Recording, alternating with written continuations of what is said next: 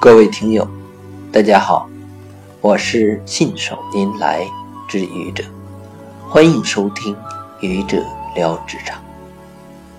在职场中，恰当的表达很重要。一个具有良好口才的人，可以充分展示自己的能力，获得更多的发展机会。同时，在工作的开展过程中，通过更良好的沟通，达成与领导、同级和下属的紧密合作，从而更好的达成目标。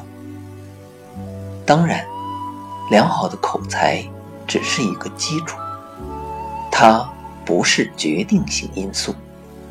目标的达成需要实实在在的行动。我们知道，执行力。对一个组织非常重要，它是一个被管理者经常提及的字眼。职场中，让管理者最头疼的也是执行力。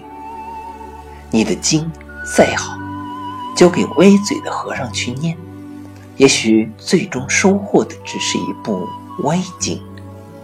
如果你是一位管理者，你一定深有体会。说了，就一定要去做，言必行，行必果。空谈误国，实干兴邦，说的就是这个道理。在职场中，人是以结果求生存的。无论你是在企业单位，需要交付面向客户的高质量产品和服务。还是你在政府机关、事业单位需要交付面向公众的服务，你都需要用最后的结果来证明你的才干、付出和成绩。而好的结果，只有靠实打实的努力才可能得到。请记住，比语言更重要的是行动，没错的。